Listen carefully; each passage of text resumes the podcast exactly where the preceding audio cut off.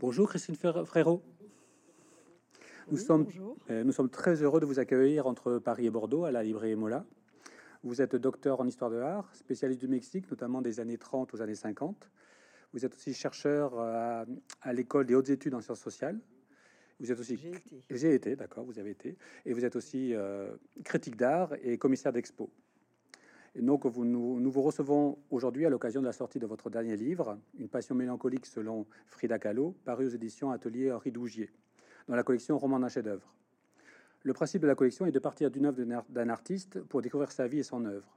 Donc la première question que je vais vous poser, c'est pourquoi, pour quelle raison avez-vous donc choisi ce tableau de Kahlo intitulé Les trains d'amour de l'univers, la Terre, le Mexique, moi, Diego et Monsieur Xolo. Je sais pas comment on prononce Xolo. Xolotl. Xolotl. bon, j'ai choisi ce tableau. Bien sûr, il y avait pléthore d'œuvres de Frida Kahlo très connues, surtout ses portraits très emblématiques, euh, magnifiques, où elle pose vraiment presque comme si elle était photographiée. Mais ces, portraits ne disaient pas grand-chose, euh, ne pouvaient pas être le point de départ euh, suffisant pour vraiment développer quelque chose sur sa vie. Donc, euh, j'ai choisi ce tableau qui a pour intérêt aussi d'avoir été peint quatre ans et demi avant sa mort. Donc, c'est un tableau témoin, un peu témoignage, un peu héritage. Vous allez hériter de, de moi à partir de ce tableau. C'est un tableau quand même très emblématique parce qu'elle raconte puisque là, elle rassemble tout ce qui a été le bonheur ou le chagrin ou la peine de sa vie. Mais en tout cas, au centre du tableau, il y a quand même un homme qui est tenu comme un enfant, qui est Diego Rivera, son mari. Et puis, il y a le Mexique autour, représenté par une végétation tropicale. Mais ce qui est intéressant, c'est la construction un peu pyramidale de ce tableau, avec une triple mise en abîme puisque Frida Kahlo tient Diego Rivera dans ses bras, qui est vu comme un enfant, hein, un enfant, enfin un adulte enfant, et puis elle-même, elle est tenue dans les bras d'une sculpture précolombienne, et la sculpture précolombienne et le tout est tenu par les bras du jour et de la nuit.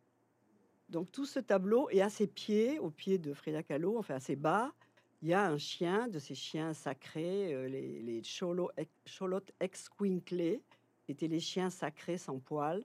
il y a ce chien qui est là comme un gardien aux portes de la mort, enfin qui doit lui, permettre de, de traverser ces, derniers moments jusqu'à la mort. Euh, donc ce tableau, voilà, je l'ai trouvé très intéressant et c'est son dernier grand tableau. Elle n'a pas peint, il fait à peu près 70 cm. Euh, elle n'a pas peint de grands tableaux après ça. Elle n'a pas peint non plus d'autoportraits flamboyants comme elle avait peint euh, bien sûr une grande partie de sa vie.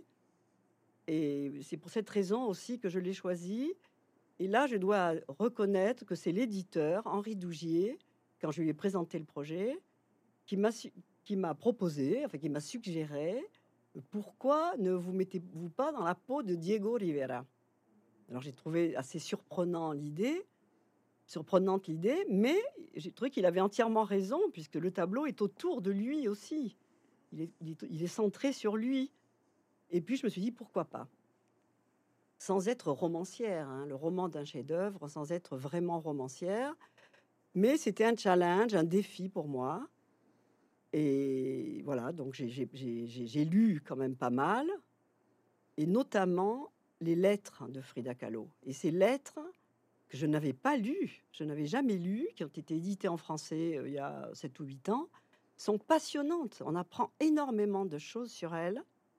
Et j'ai lu aussi, parmi visiblement d'autres écrits, une autobiographie de Rivera, qui, elle, n'a jamais été traduite en français.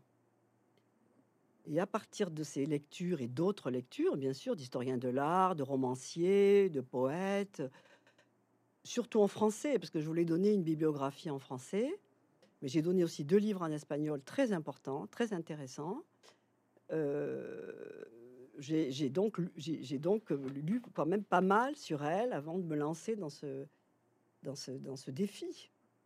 Se mettre dans la peau d'un homme, et d'un homme comme Diego Rivera, c'est pas n'importe qui. Justement, vous savez, c'est autant un livre sur, euh, sur Frida Kahlo que sur Diego Rivera, effectivement. Alors, euh, comment on pourrait qualifier leur relation? Alors, justement, c'est une, quand on entre dans leur, moi je n'ai pas voulu entrer dans leur vie privée, si vous voulez, à la façon d'une romancière. Je ne suis pas romancière, mais en tant qu'historienne, j'ai voulu j'ai voulu, avoir un ton assez juste aussi sur leur relation, sans être trivial, sans rentrer dans ces leurs problèmes. Il fallait bien quand même un peu parler de leur vie euh, amoureuse, parallèle, euh, extra-conjugale, parce que ça, a fait partie des symptômes de leur relation, de leur relation très particulière, faite probablement d'amour, de sexe, je ne sais pas, bon, probablement quand même aussi, malgré, euh, malgré les, difficultés probablement qu'elle pouvait avoir après son accident gravissime quand elle avait 18 ans. Euh, donc, euh, j'ai essayé de trouver la justesse du ton de, Diego quand il parle d'elle. Et il parle d'elle avec beaucoup d'admiration. C'est ce qu'on voit dans ce qu'il a pu dire sur elle. Il admire, et, elle, elle l'adore. Et elle, elle l'adore. Elle...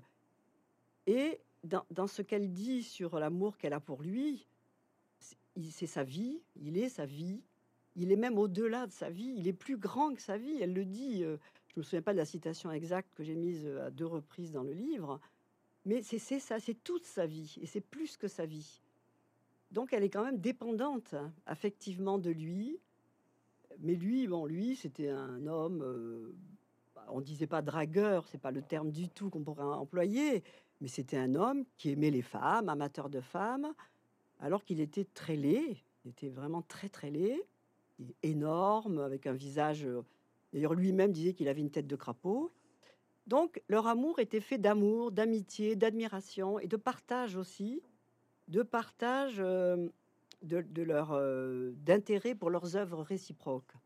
Ils se, ils se, ils se, il se congratulait beaucoup là-dessus. Elle venait voir ce qu'il faisait, il venait voir ce qu'elle faisait. Et j'ai démarré avec ce tableau en imaginant qu'elle l'appelait, puisqu'à ce moment-là, ils avaient leurs ateliers étaient séparés à Mexico. Elle était revenue vivre dans sa maison familiale, à la, Villa Bleue, la Casa Azul, et lui était resté dans cette euh, maison euh, moderniste qu'ils avaient fait construire dans les années 30. Donc j'imagine qu'elle l'appelle pour lui dire que penses-tu de ce tableau? Et ce tableau, euh, montrent leur histoire aussi, leur histoire d'amour et de, et, de, peine et de chagrin, peut-être plus pour elle que pour lui. Ils étaient jaloux l'un de l'autre aussi, ce qui est absolument euh, incroyable. Enfin, ils, étaient jaloux, mais d'après ce que j'ai pu lire, euh, ils, préféraient ne pas vraiment savoir ce que faisait l'autre, mais ils finissaient par l'apprendre, forcément, puisque souvent c'était des gens de leur entourage. Ne reste que Trotsky, euh, Alice Raon, qu'elle connaît à Paris en 39, Trotsky aussi, euh, plus tard. Donc, euh, je pense que c'est une histoire. C'est pour ça que, que enfin, les, historiens de l'art peut-être se sont moins intéressés à leur vie amoureuse et leur vie conjugale que ceux qui ne s'intéressent moins à l'art.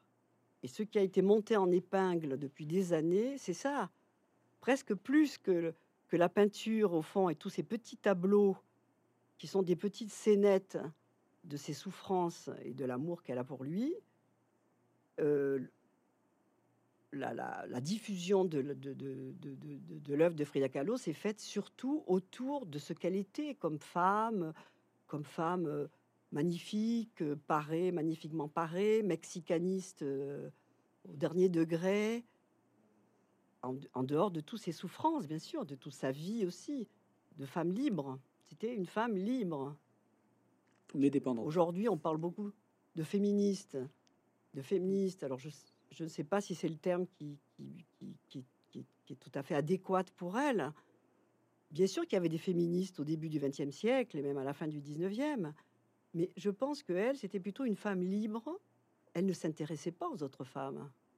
Frida Kahlo, dans toute sa correspondance, ne dit jamais un mot sur les autres femmes une féministe euh, revendiquerait aussi, euh, peut-être de façon plus large, sa condition de femme, alors qu'elle, elle s'intéresse à elle-même. C'est elle-même, elle s'intéresse à elle. Elle est centrée sur elle. Elle veut, elle veut séduire. Elle veut absolument séduire, pas seulement lui, euh, Rivera, mais séduire le monde entier. Donc il y a ces, ces sortes de contradictions dans leurs relations, ces oppositions, ces trahisons, mais il y a cet amour qui a perduré jusqu'à la fin. Même si vers la fin, et je, le dis dans mon livre, il a voulu la quitter, alors que c'était après ce tableau, c'est au moment de ce tableau, juste après. Il a voulu la quitter pour Maria Félix, l'actrice Maria Félix. Donc, euh, je n'ai pas fait dire. Et, bon, il a voulu la quitter, il lui a dit je, je, je avec Maria Félix. Il a été vivre avec Maria Félix. Et Maria Félix l'a foutu à la porte au bout de trois semaines. Donc, il est revenu avec Frida Kahlo. Mais Frida Kahlo a quand même fait une tentative de suicide à ce moment-là. Donc je crois qu'elle était, euh, elle était quand même à fleur de peau de cet amour avec lui. Et elle souffrait beaucoup de ça. Elle souffrait beaucoup de ça. Et tout ces, dans ses lettres, on le voit. Donc ça veut dire qu'il y a quand même une espèce de dépendance, comme il y avait une dépendance euh, économique. Frida Kahlo n'a pas été connue de son vivant, comme l'était bien sûr euh, Diego Rivera. Ça n'avait rien à voir. Elle a fait une exposition quelques mois avant sa mort sa seule exposition au Mexique. Elle a exposé aux États-Unis et à Paris dans une collective. C'est tout. Donc, euh, le, le, moteur, quand même, le moteur, c'était lui, quelque part. Mais c'était une femme euh, avec une personnalité euh, énorme. Sinon, il n'aurait pas épousé. Il n'aurait pas été séduit par elle. Il partageait, euh, il partageait aussi un idéal euh, communiste parce qu'à un moment vous dites qu'elle déclare, qu'elle a, déclaré la seule façon de devenir un homme, je veux dire un être humain et pas un animal, c'est être communiste. Donc il y a quand même une euh, voilà. Et comment pouvez oui, c'est ça. Il était rentré. Il avait adhéré avant elle, bien sûr, puisque quand elle l'a connu, il était déjà au Parti communiste. Et puis elle adhère quand elle l'épouse. Après, elle adhère au Parti communiste. Elle, alors est-ce qu'elle avait déjà des idées autour de ça quand elle était jeune, adolescente? Ça, je ne sais pas vraiment, je ne saurais pas le dire. Alors après, bien sûr, par ses, limites physiques, elle, ne peut pas avoir une capacité extraordinaire de manifester, de se déplacer tout le temps. Mais lui-même dit qu'elle aurait été probablement une meilleure, euh, une meilleure, pas combattante, je trouve plus le terme, une, militante, une meilleure militante que lui, parce que lui, il, le dit, je le dis, enfin je lui fais dire dans le livre, il va, il vient entre communiste, stalinien, euh, pur et dur, à Trotsky, et pour revenir ensuite à la fin de sa vie, euh, à Staline, au communisme, puisqu'il va faire soigner son cancer à Moscou, quelques mois avant de mourir. Alors oui, elle, je crois que ça traverse beaucoup, euh, pas son œuvre, hein, pas son œuvre, à part les deux derniers portraits qu'elle a fait de Staline, euh, bon, qui sont évidemment sans aucun intérêt, mais enfin le, seul intérêt de savoir qu'elle les a fait euh, aux, portes de la mort. Lui était le moteur évidemment bah, politique aussi. elle a elle, n'a jamais fait de tableau, de, de tableau politique. Moi, je pense qu'elle était dans une dans une espèce d'idéalisation totale euh, de ce qu'était de ce que c'était le communisme. D'ailleurs, quand elle a fait ses déclarations après son séjour à Paris, elle, mélange un peu tout entre Hitler, Staline, les Français, qu'elle traite de, avec des termes d'une violence et même assez grossiers euh, sur les Français, sur les intellectuels, les artistes. Enfin bon, elle est très très dure et tout ça vient un peu d'une espèce de posture politique. Et elle est, et lui, et elle est, elle est, elle est peut-être un peu comme lui, qui après avoir vécu en France une dizaine, près de dix ans, après avoir vécu en Espagne, en France, avoir voyagé en Europe euh, et être rentré au Mexique, fait des déclarations aussi tonitruantes sur euh, la France, l'Europe, c'est fini, moi je suis américain il tourne le dos complètement et je pense que elle, euh, elle aussi, au fond, elle, n'avait jamais été en France. Euh, donc sa posture politique euh, reste, mais elle tient quand même à quelques mois de sa, de sa mort à manifester avec lui dans les rues de Mexico. Elle est sur une chaise roulante. Donc, bon, elle veut jusqu'à jusqu'à jusqu'à son dernier souffle, elle veut montrer quand même qu'elle a une conscience politique.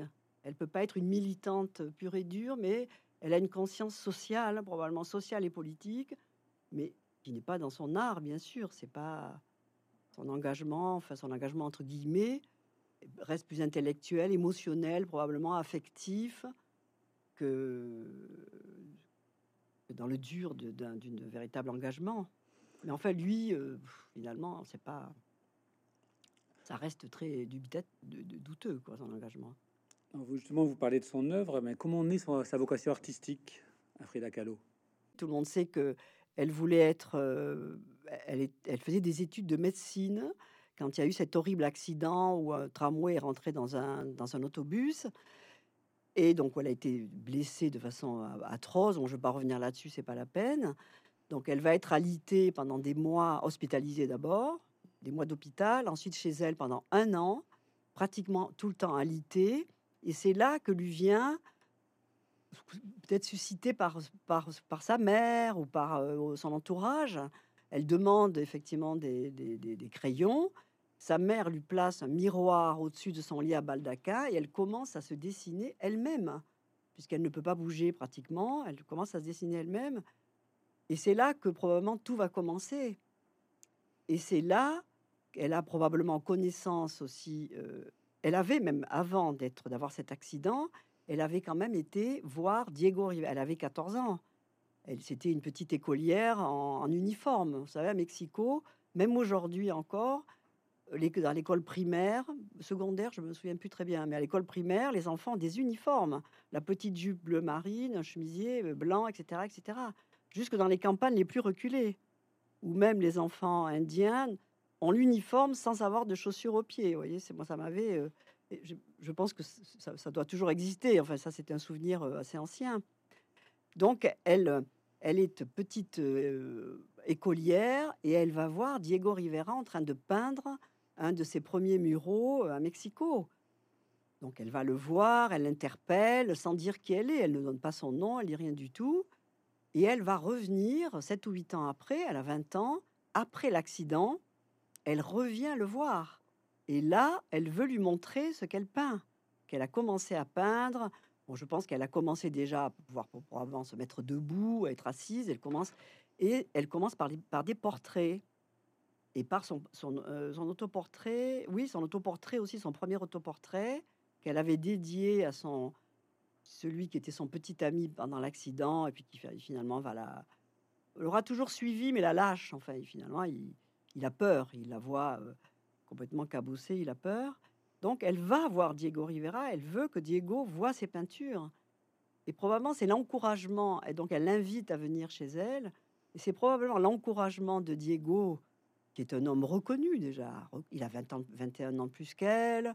Bon, il est excessif dans, tous les sens du terme. Il, était, il, est énorme, il pèse 130 kilos, 120 kilos, il a une voix tonitruante, il a un aura euh, absolument extraordinaire, hein, bien sûr. Il le racontait lui-même, hein, que quand il était à Paris, tout le monde l'écoutait, tout le monde se taisait pour l'écouter, même s'il racontait des blagues. Donc, euh, il, a ce, il, a ce il va avoir ce pouvoir très vite sur elle, mais il va l'encourager à peindre. Donc, je pense que c'est là aussi que lui joue un rôle important. Joue un rôle important aussi dans ses débuts de peintre. Hein. Même si elle, elle ne va pas du tout suivre. Euh, elle est un peu influencée par lui dans cette figuration, quand même très, très proche du réel. Enfin, au début, hein. elle, veut être le plus proche du réel dans ses portraits. Donc, elle le suit quand même, ce, qu'il est devenu, lui, après, après ces années de cubisme. Il est devenu réaliste et idéalisé dans sa peinture. Donc, je pense que lui, oui, il a un rôle important et elle va, elle va se défaire de son influence et commencer à peindre ce qui l'intéresse. Donc, elle-même, peindre ce qui l'intéresse, c'est elle-même. Justement, pourquoi il y a autant d'autoportraits dans son œuvre? C'est énormément. De, pourquoi il y a autant d'autoportraits Parce que je pense qu'elle est dans une espèce de mise en scène. Il faut qu'elle qu'elle puisse euh, échapper euh, à, cette, à ces souffrances permanentes, physiques qu'elle a. Je ne parle pas des souffrances morales qu'elle peut avoir avec euh, la trahison de Diego, mais ses souffrances physiques. On dit qu'elle a eu plus de 30 opérations, des corsets qui sont exposés actuellement à, Paris, au Palais Galliera. Des corsets, elle en a eu plusieurs. Bon, à la fin, sa, vers la fin de sa vie, on lui coupait la jambe, donc elle a eu, une prothèse. Puis elle, avait eu la poliomyélite, avant son accident, la poliomyélite, donc elle avait une jambe aussi plus, plus atrophiée. Donc, euh, elle, euh, ce, elle a besoin pour, pour, pour éloigner, pour ses souffrances, enfin, pour les faire disparaître de sa vie, de cette mise en scène, cette théâtralisation d'elle-même et de cette séduction qu'elle qu'elle sait qu'elle provoque. Donc elle se part, elle, elle se, elle, il raconte, lui, c'est lui qui raconte que quand elle était à l'hôpital, elle passait des heures à se maquiller, elle se faisait teindre les cheveux, elle ne pouvait pas affronter le regard des autres sans être une autre, qui était elle-même aussi.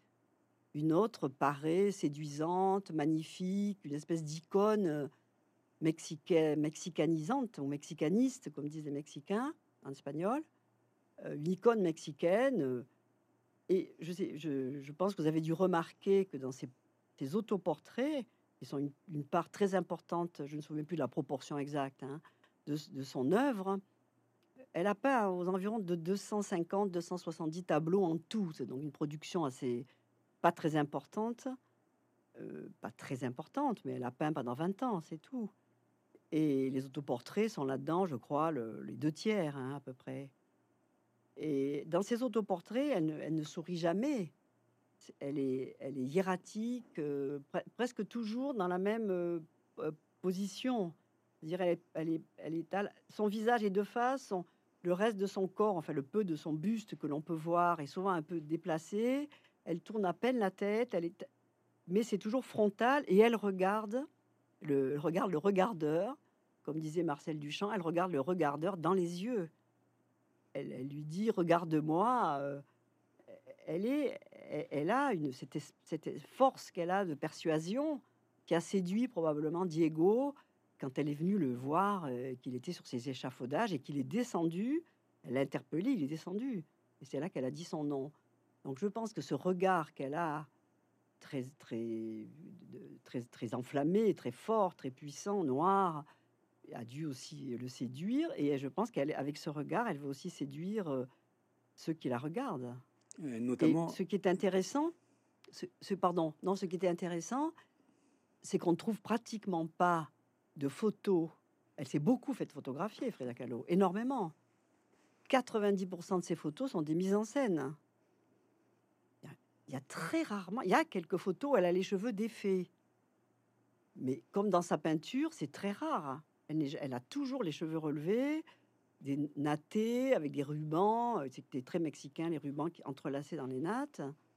Mais dans le tableau que j'ai choisi, justement, elle a les cheveux déliés, là.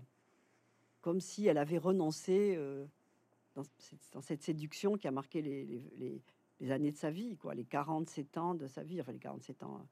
Elle est morte à 47 ans. Justement, oui, ce regard, effectivement, il y a énormément de photographes, de grands photographes qui l'ont photographié. Fait Weston, Motodi, enfin voilà, donc c'est le même rapport à l'image. Elle a capté, euh, elle, et elle raconte, euh, Diego le raconte, mais je, le raconte moi dans la, voix, par la voix de Diego. Son père, son père a passé sa vie à se photographier, comme d'ailleurs comme un autre grand peintre qui est mort, mexicain et graveur qui s'appelait José Luis Cuevas qui a vécu à Paris. Bon, c'est tous ces artistes qui sont venus dans les années 60. Cuevas, qui a passé sa vie, comme d'autres artistes, un artiste américain dont j'ai oublié le nom, à se photographier tous les jours. Et le père de Frida Kahlo, qui était photographe d'ailleurs, se photographiait. Donc il y a énormément de, portraits, d'autoportraits de, son père. Donc il a photographié aussi et lui a appris probablement à, savoir se, comporter euh, devant le photographe. Donc Manuel Alvarez Bravo, la, Lola Alvarez Bravo, qui a été la première femme du grand photographe Manuel Alvarez Bravo, Lola Alvarez Bravo, qui était photographe. C'est elle qui doit d'ailleurs organiser sa, première, son unique exposition à Mexico peu, de temps avant sa mort. Donc il y a ces photos très belles de Lola Alvarez Bravo, il y a les photos de, de son amant, celui qu'elle a probablement le plus aimé en dehors de Rivera, d'un autre amour. Il était plus jeune, il était beau, il était photographe. C'était un Américain qui s'appelait Frédéric Murray. Et là, il était jaloux, là, Rivera. Il était jaloux, il était jaloux pour Trotsky, il était quand même jaloux parce qu'il avait face à lui des rivaux qui étaient quand même intéressants, pour des plans différents, mais donc Frédéric Meuret qui était jeune et beau. Il a fait beaucoup de photos d'elle très belles, de Frédéric Meuret et de Frida Kahlo, où on sent qu'il y a une relation là très forte entre le photographe et, elle. Enfin, c'est ce que j'ai moi observé en regardant ces photos, qu'elle a l'air apaisée dans ces photos. Elle pose bien sûr, mais on sent le lien fort qui les unit et l'amour qui les unit, et on le sent dans, dans ces photos, le regard qu'elle pose sur, euh, sur le spectateur, sur lui et sur celui qui regarde. Donc c'est une femme aguerrie, aguerrie à être vue, à être euh, très aguerrie à ça. Et est-ce qu'elle a pratiqué comme une la défense, hein, comme une sorte de défense. Est-ce qu'elle a pratiqué la photographie à ce qu'on le sait ou elle n'a pas du tout Elle, euh, est-ce qu'elle est fabré- Non, j'ai pas l'impression, non, qu'elle est. Non, elle n'a pas. J'ai pas l'impression non plus, enfin dans ce qu'on connaît d'elle, qu'elle ait euh, utilisé des photos, fait des collages. euh. Alors, ce qui est intéressant, c'est son journal. Son journal, euh, le facsimilé a été reproduit euh, ici en France avec une préface de Carlos Fuentes, l'écrivain Carlos Fuentes. Et il est très intéressant, le journal aussi, pour connaître Frida Kahlo. Ce journal qu'elle a commencé euh, dix ans avant sa mort, à peu près euh, 13 ans avant sa mort, euh, où elle dit énormément de choses là-dedans. Il y a des choses très spontanées. hein. Elle jette là des, choses spontanées, politiques, euh, Diego, euh, la peinture, le Mexique, euh, là tout y passe là-dedans. Mais c'est vraiment très intéressant sur le plan euh, graphique, sur le plan. Elle y fait aussi des, projets. Elle y, fait des, projets de, ce qui, de ce que vont être ses peintures ensuite. On trouve certains, certains projets dessinés là-dedans. Mais c'est plutôt, quand on regarde ce journal, on a plutôt l'impression de quelque chose de, vivant, de spontané. De... C'est pas un journal où on écrit tous les jours ce qu'on fait. Non, là, on y met sa rage, son amour, son désespoir. euh, C'est ça, c'est le journal. Donc là, il me semble que par moment, peut-être, il y a des collages. Je me souviens plus très très bien là-dedans. Il y aurait peut-être des collages, des choses découpées qu'elle aurait collées. Je m'en souviens plus très très bien. Mais en tout cas, dans sa peinture, non, euh, il n'y a pas de- d'inclusion de photos ou non. On a évoqué la mexicanité, aussi la mode de Frida Kahlo. Est-ce qu'on pourrait dire que la manière de s'habiller de Frida Kahlo est un acte politique? Oui, moi je pense que c'est un. Oui, je pense que c'est un acte. Vous avez raison de le dire. Ça n'est pas euh, un acte seulement de esthétique ou euh, non, c'est un acte politique parce que ce monde indien, que c'est que cette génération, toute une classe d'intellectuels et d'artistes après la révolution de 1910, à partir des années 20, il va y avoir toute une revendication liée à ce monde indien qui a été complètement écrasé, oublié puisque euh, précédant la Révolution, il va y avoir une dictature d'un président qui est d'ailleurs enterré à Paris, hein, au cimetière euh, Montparnasse, si vous voulez aller sur sa tombe, Porfirio Diaz, qui a été considéré comme un dictateur, qui était une sorte de dictateur, francophile, pas pour rien qu'il est, est enterré à Paris, et le monde indien n'existait pas. Ce qui intéressait la, la classe, euh, l'élite, ou la classe politique, l'élite, c'était la France. Il y avait une francophilie euh, exacerbée au Mexique jusqu'à la Révolution. Et après la Révolution, donc, euh, on aimait. D'ailleurs, tout ça se voyait dans l'Académie des Beaux-Arts de Mexico, où les professeurs euh, que l'on faisait venir étaient soit français, soit italiens, soit espagnols. Donc, le modèle esthétique, c'était l'Europe. Euh, le- L'art grec, enfin, c'est ça. C'était pas du tout le monde indien qu'on prenait pour modèle.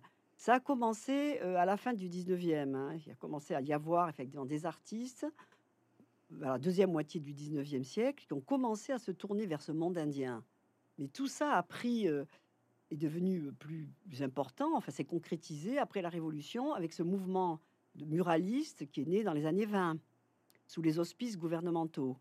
D'ailleurs, avec un- une sorte de ministre de l'éducation, qui était le ministre de la culture, qui était le ministre de l'éducation de l'époque, qui était un écrivain, qui était beaucoup plus tourné vers euh, justement vers la philosophie grecque que vers, euh, vers euh, un monde révolutionnaire, mais il a permis quand même, ça y est, son nom m'échappe, j'ai un trou de mémoire, il a permis quand même il a, aux artistes de développer ce qu'ils voulaient sur les murs. Et ce que développaient ces artistes, pas seulement Diego Rivera, c'était le monde indien. Ce monde indien. Et Frida Kahlo, la façon dont elle s'habillait, elle s'habillait exclusivement, pratiquement exclusivement, avec le, type d'habillement d'une région du Mexique, du sud du Mexique, qui s'appelle la région de Tehuantepec. Et, donc, elle s'habillait en Tehuana, la région de Tehuantepec, qui est vraiment au sud, avant la région des Chiapas, et avant le Guatemala. Donc c'est une région, l'isthme de Tehuantepec, c'est une région très chaude, très ventilée, où on dit que les femmes, on disait à cette époque qu'il y avait une sorte de matriarcat.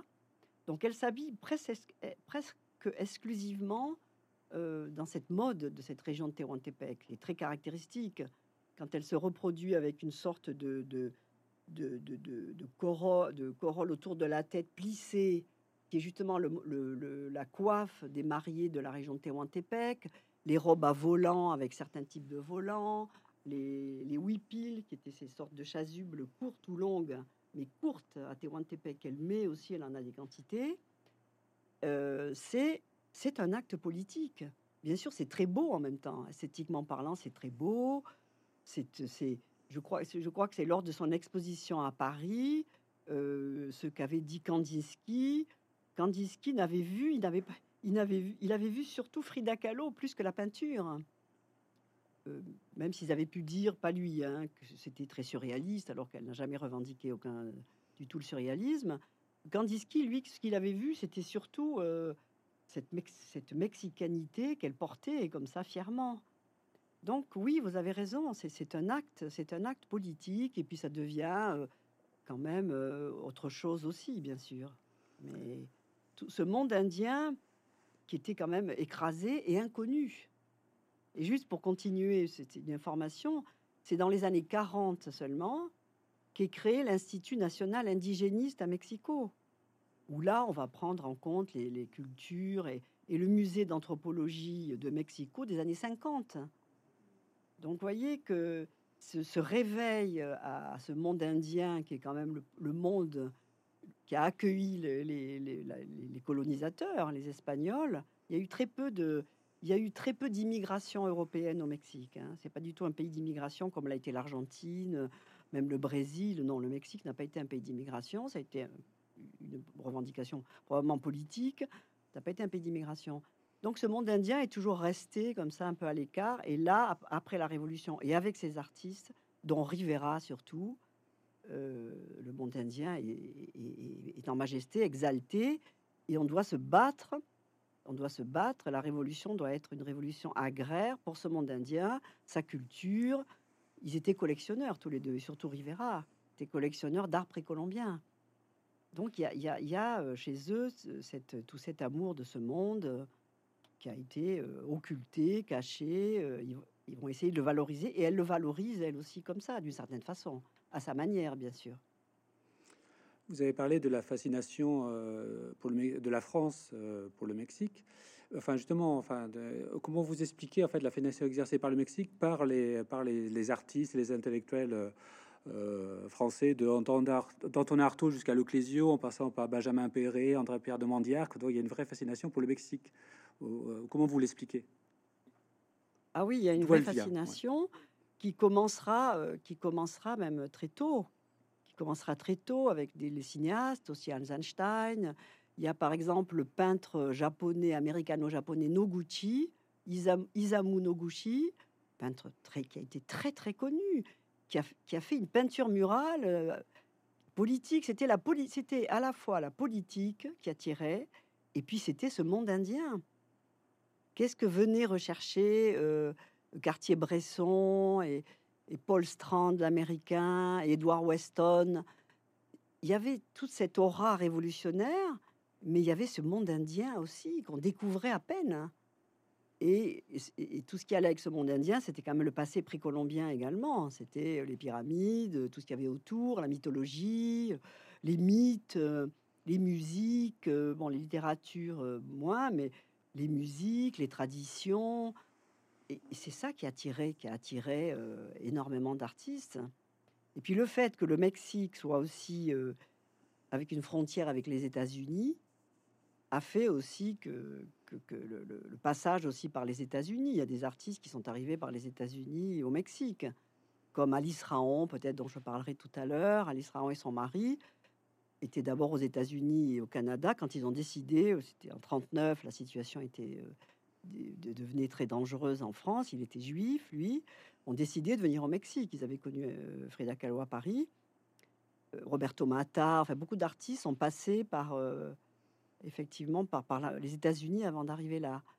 Mais oui, ça a été un pays de grand attrait. Bon, Hans Einstein, ça a été quand même extraordinaire ce qu'il a, ce qu'il a réalisé au Mexique, même si on n'a pas vu tout ce qu'il a fait, puisqu'il a, il, a été montré il y a quelques années au musée, au musée du Louvre, les rushs de, son film, hein, du film qu'il a fait à Mexico, et ah, qui n'a pas montré voilà, on les a montrés au Louvre et c'était passionnant de, voir le regard qu'il avait aussi sur ce pays. Il, y avait, il se produisait vraiment un, acte d'amour. Et moi-même, moi-même, je, vous savez, je suis arrivée il y a 50 ans au Mexique. Donc j'étais jeune, j'étais étudiante, j'avais, j'étais intéressée par ce pays, mais je ne savais pas tout à fait très bien pourquoi aussi puisqu'il y avait, j'étais, il y avait, c'était par l'information que je pouvais avoir en France.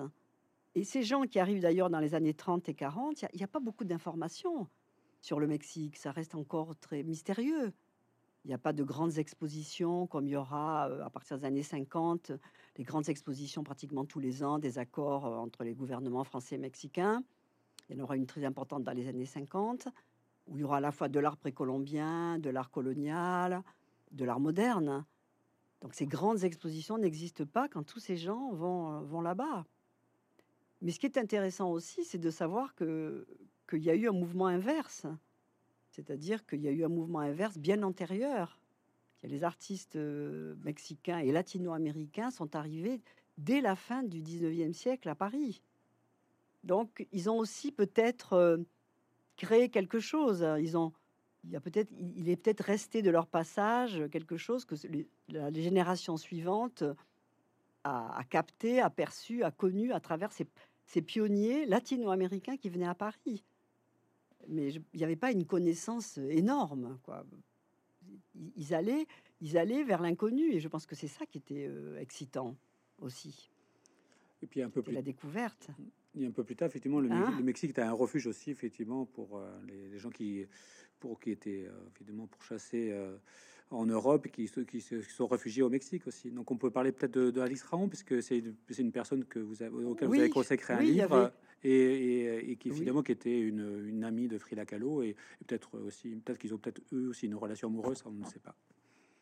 Oui, oui, alors je me suis intéressée à Alice Raon, curieusement, assez tard, puisque quand j'étais moi-même au Mexique, où j'ai vécu dix ans, euh, j'ai été étudiante là-bas et j'ai travaillé aussi pour l'ambassade de France, je, je n'étais pas intéressée par Alice Raon.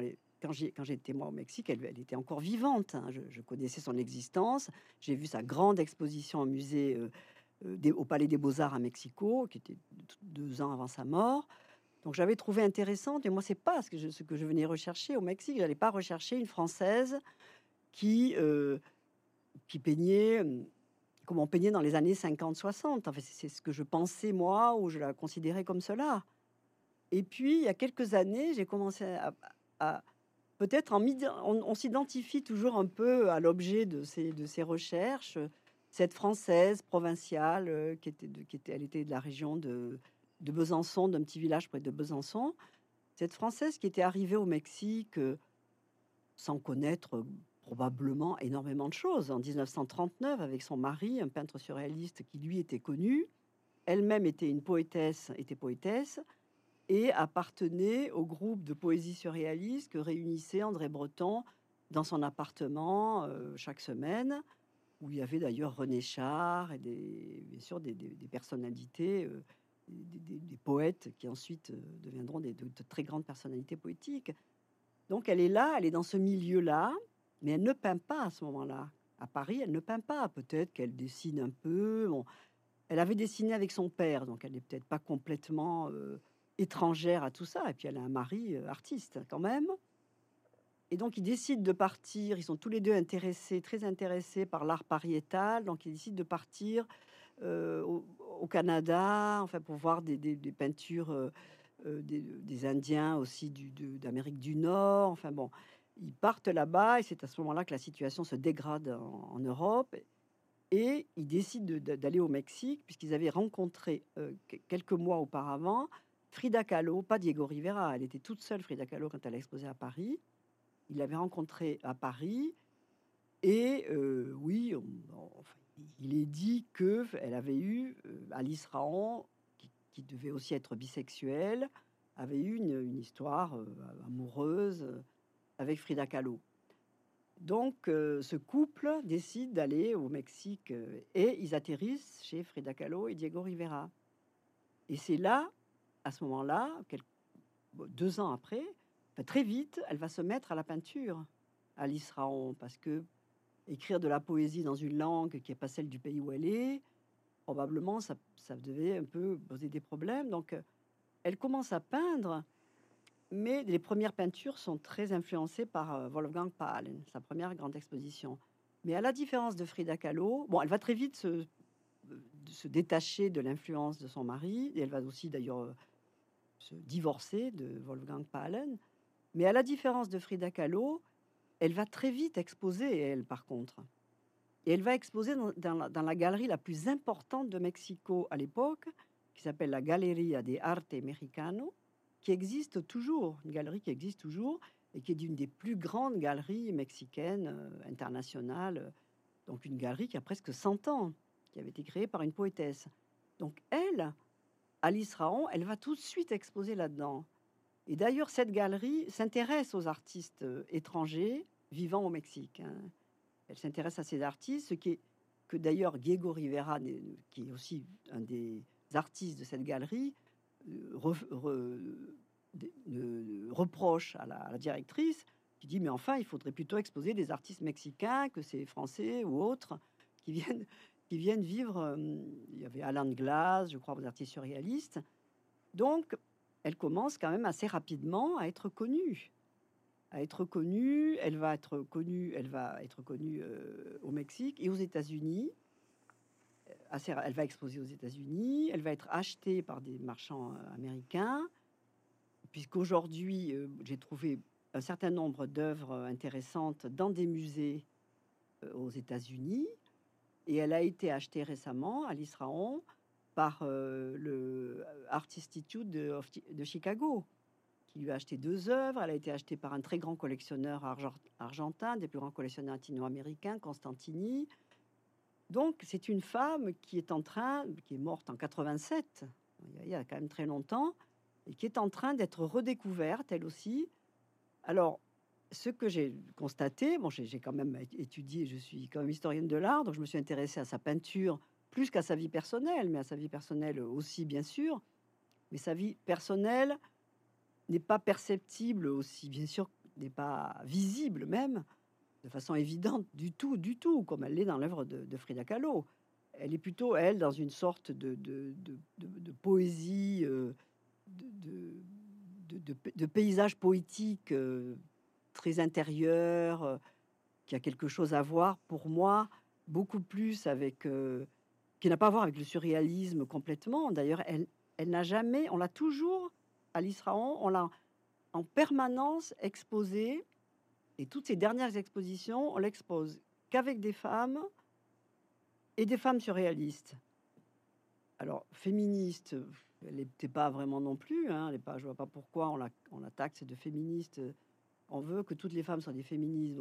Sa peinture ne montre pas du tout qu'elle l'est ou même son sa vie personnelle. Alice Raon, je l'ai trouvé, je n'ai trouvé aucune. Euh, il y a assez peu de choses sur elle, évidemment, puisqu'il n'y a, pas, y a eu pas de il pas de livre. Il y a des articles, il y a eu des articles de presse. Il y a eu un article intéressant aux États-Unis dans une revue, un peu plus fouillé, mais il n'y a rien sur elle. Il y a très peu d'articles de journaux au Mexique. Donc, qui elle était, qui elle côtoyait, Alice Raon, probablement probablement le milieu, euh, le milieu intellectuel et artistique mexicain, mais pas du tout celui de Diego Rivera et de Frida Kahlo. Elle était plutôt avec les surréalistes, euh, ceux qui étaient liés au, surréalisme, comme par exemple les deux, ces, deux, ces deux artistes euh, peintres très connus, Leonora Carrington, l'anglaise, Remedios Varo, l'espagnol, qui sont arrivés à peu près au même moment que, que Alice Raon, des femmes importantes dans la peinture et l'écriture pour euh, Leonora Carrington. Alors elle était plutôt, bien que je n'ai trouvé aucune photo, je n'ai trouvé aucune déclaration d'Alice Raon. Elles se connaissaient, est-ce qu'elles étaient amies? J'ai pas l'impression qu'elles aient pu être amies. Donc Alice Raon, c'était une, sorte de solitaire aussi dans sa peinture. Je pense qu'elle était euh, donc en faire absolument. Elle a quelques objets surréalistes. Elle a effectivement quelques objets surréalistes, mais en faire une surréaliste, euh, non, je ne trouve pas du tout qu'elle le soit. Oui, comme Frida Kahlo n'était pas. C'est une découverte intéressante. Mmh, c'est une peinture d'introspection euh, plutôt abstraite, enfin, bien qu'elle ait, euh, elle, elle, elle, a d'ailleurs, elle a d'ailleurs fait, elle a une très belle peinture qui malheureusement n'est pas très bien reproduite dans mon livre, qu'elle a, euh, qu'elle a réalisée après la mort de Frida Kahlo, qui s'appelle La Balade de Frida Kahlo, et qui se trouve au Musée d'Art moderne de Mexico. Le Musée d'Art moderne possède trois œuvres d'Alice Raon, alors qu'il n'en a qu'une de Frida Kahlo. C'est quand même intéressant. Il a une seule œuvre de Frida Kahlo, bien sûr emblématique, hein, les deux Frida, ou elle est deux Frida assises là, qui est très connue. Alors qu'Alice Raon, elle a trois toiles, très belles toiles. Ce musée a trois très belles toiles. Et la balade de Frida Kahlo, elle a mis cinq ans, Alice Raon, pour faire ce tableau. Euh, Alice Raon, ah, euh, euh, Frida Kahlo est morte en, en 57, je crois, ou en 54. non, en 54. En 54. Et Alice Raon avait commencé ce tableau en 52, elle l'a terminé en 57. C'est ce tableau qui s'appelle La balade de Frida Kahlo, et qui est un très, très beau tableau, assez onirique, mais avec aussi des éléments figuratifs elles habitaient le même quartier de, qui, était qui était dans les années 40 euh, un village. Coyoacán était un village. C'est resté d'ailleurs un, très joli quartier du sud de Mexico avec de très jolies ruelles. Et donc elles habitaient ce quartier où il y avait probablement une vie populaire euh, avec les grands, les, roues, tout ce qui est de, du cirque et tout ça. Et elles adoraient ça probablement. Et c'est ça qu'elle a peint dans son, Alice Raon dans ce tableau, La balade de Frida Kahlo. C'est un très très joli tableau, euh, mais qui reste très impressionniste, si vous voulez. Enfin, entre guillemets, impressionniste, hein, bien sûr. Pas le mouvement impressionniste. Pour revenir à Frida Kahlo, peut-être une dernière question, c'est comment elle est devenue une icône féministe, voire une icône queer aujourd'hui? Comment vous l'expliquez? Icône queer, alors écoutez, euh, j'ai même entendu parler, moi, d'éco-féministe. Alors, j'ai trouvé quand même que c'était extrapolé euh, beaucoup quand même le rôle de cette femme. Bon, si si ce qu'elle peint, moi je pense que c'était une femme libre hein, de son temps, dans son temps, et libre avec des guillemets. Qu'est-ce qu'aurait été Frida Kahlo si elle n'avait pas eu cet accident tragique pour ce, pour ce qu'elle est, sa personnalité, le corps, euh, ce corps qu'elle a eu quand même très très abîmé? Même, si elle a été euh, très bien euh, esthétiquement, elle, elle s'est faite, elle quand même fait, prendre en photo nue, Frida Kahlo. Euh, il y a des photos d'elle nue, alors qu'elle ne s'est jamais laissée peindre nue par, par Diego Rivera, s'est laissée reproduire nue. De là, enfin, de sa peinture, où elle parle de ses tragédies d'une façon parfois d'une violence, avec des choses du sang, enfin, très, très, très dur. Alors, en quoi elle serait féministe? Elle serait féministe parce qu'elle avait sa vie, euh, elle avait sa vie euh, propre, euh, sa vie érotique, sexuelle ou sentimentale, affective, en dehors de lui. Est-ce que c'est ça, être féministe? Je n'en sais rien. Moi, je pense que c'était, je pense, c'était une femme libre qui faisait les choses dont elle avait envie c'est plutôt voilà, je, alors une, une proto-féministe, une pré-féministe, j'en sais rien, peut-être, hein, bien sûr. Mais les étiquettes d'aujourd'hui, non, je crois qu'elles sont à côté de la plaque hein, pour moi. Les étiquettes d'aujourd'hui. Ok, ben, merci. Voilà. Merci à vous. Mais je vous en prie. Merci. Merci beaucoup. Merci à vous. Merci. Merci à vous. Au revoir.